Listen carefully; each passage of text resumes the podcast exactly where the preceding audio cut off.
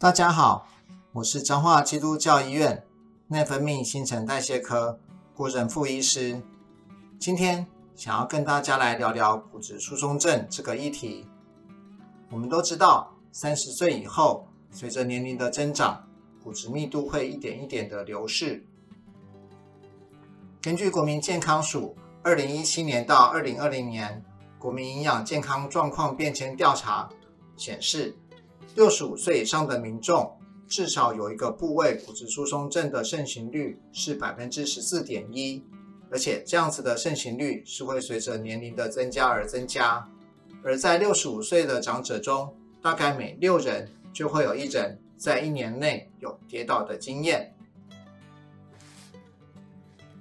在台湾，六十五岁以上发生过脊椎压迫性骨折的比率，女性大概是百分之十九点八，男性则为十二点五。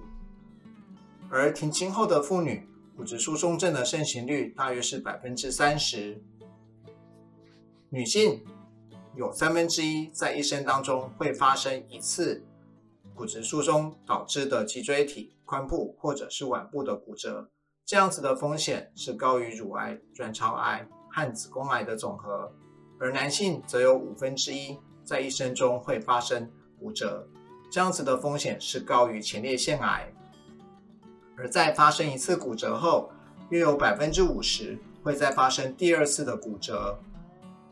每次骨折之后，再出现新骨折的风险会越来越高。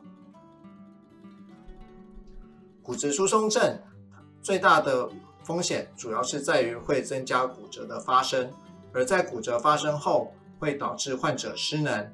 并且引起死亡率的增加，所以如何及早侦测骨质疏松症变成是非常重要的议题。在今年，中华民国骨质疏松症学会的治疗指引特别增加了新版台湾一分钟骨质疏松症的自我检测。接下来，就让我们用一分钟的时间来了解。我们是否具有常见的危险因子？首先，透过关键字搜寻“骨质疏松自我检测”，或是连上网址，就可以进到 IOF 的网站。接下来就开始骨质疏松自我检测。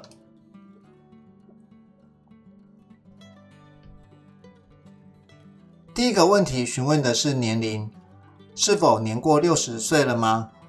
如果曾经因为轻微跌倒，从这里的跌倒指的是从站立高度跌倒而骨折，就有可能是骨质疏松造成的。而一次跌倒正是未来两年可能再次发生骨折的主要危险因子。所以第一个问题要作答的是：您是否年满六十岁？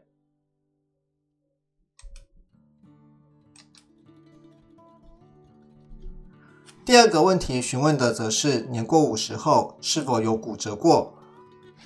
如果您曾经因轻微骨折从站立高度跌倒而骨折，就有可能是骨质疏松造成的。这个时候，未来再次发生骨折的风险就会增加。所以，年过五十之后，您是否发生骨折？第三个问题询问的则是体重，是否体重过轻？这里体重过轻的评估是根据我们的身体质量指数 BMI，当 BMI 计算出来小于十九的时候，定义为体重过轻，这是导致骨质疏松的危险因子之一。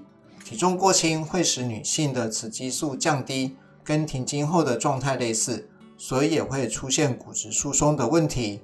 同时，身体虚弱的人发生骨折的风险也会更高，所以。您是否体重过轻？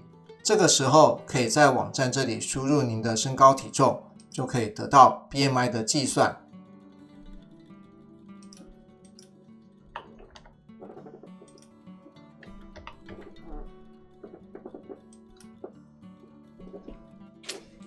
第四题询问的则是身高是否变矮。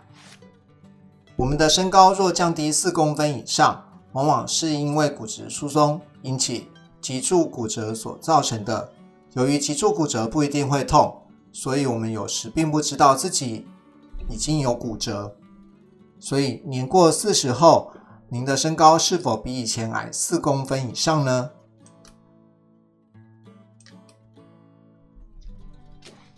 第五个问题询问的是父母是否有相关病史。若是我们的父母有髋部骨折，那么我们有骨质疏松或发生骨折的风险就会提高。若我们的爸爸或妈妈驼背或骨家族有骨质疏松病史，恐怕也会增加我们罹患骨质疏松的风险。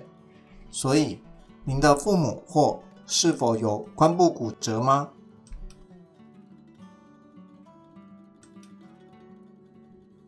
第六个问题询问的则是骨质疏松的相关疾病，有一些疾病与骨质疏松或骨折发生的风险有关联性，也就是所谓的续发性骨质疏松症。某些情况也会增加跌倒的风险，并因此导致骨折。所以，您是否患有下列疾病？比方说类风湿性关节炎、消化道疾病，像是发炎性的肠道疾病。乳糜漏等等，摄护腺癌或乳癌、糖尿病、慢性肾脏病、甲状腺疾病。这里的甲状腺疾病指的是甲状腺机能亢进或是副甲状腺机能亢进。肺病指的是慢性阻塞性肺病。睾固酮低下、性腺功能低下，或者是女性提早停经、接受卵巢切除，也会增加骨质疏松的风险。因为长期卧床导致的活动力丧失，或者是 HIV，同样也会增加骨质的流失。若是以上都不清楚的话，也可以点选不清楚，但我会询问医师。若以上皆无的话，则按以上皆无。第七题询问的则是骨质疏松的相关用药。长期使用某些药物会导致更多的骨质流失，进而增加骨折的风险。某些药物的治疗也会增加跌倒的风险，从而造成骨折。所以，您是否接受过下列的药物治疗？比方说，用来治疗各类炎症的糖皮质素，就是所谓的类固醇，或是用于治疗乳癌的芳香环转化酶抑制剂，用于治疗摄护腺癌的男性荷尔蒙剥夺疗法，用于治疗胰岛素的胰岛素增敏剂。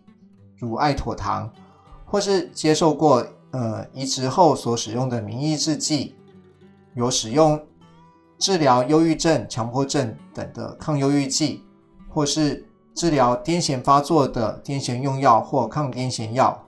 若是都不清楚的话，也可以点选不清楚，我会询问医师，或者是以上皆无。第八题询问的则是跟骨质疏松症有关的不良生活习惯，比方说饮酒过量，比方说抽烟。所以，您是否会饮酒过量或有吸烟习惯？在完成这八题之后，电脑就会自动去计算您的骨质疏松症的风险。若是答案显示您可能具有骨质疏松和骨折的危险因子，这个时候也可以填写我们的电子邮件信箱。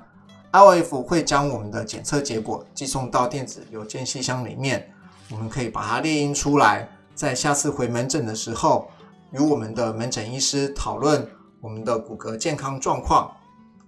以上就是关于一分钟骨质疏松自我检测的介绍。若是大家有问题或或者是疑问，呃，欢迎大家可以来内分泌新陈代谢科门诊做进一步的咨询。我是彰化基督教医院内分泌新陈代谢科顾任副医师，祝大家平安喜乐，谢谢。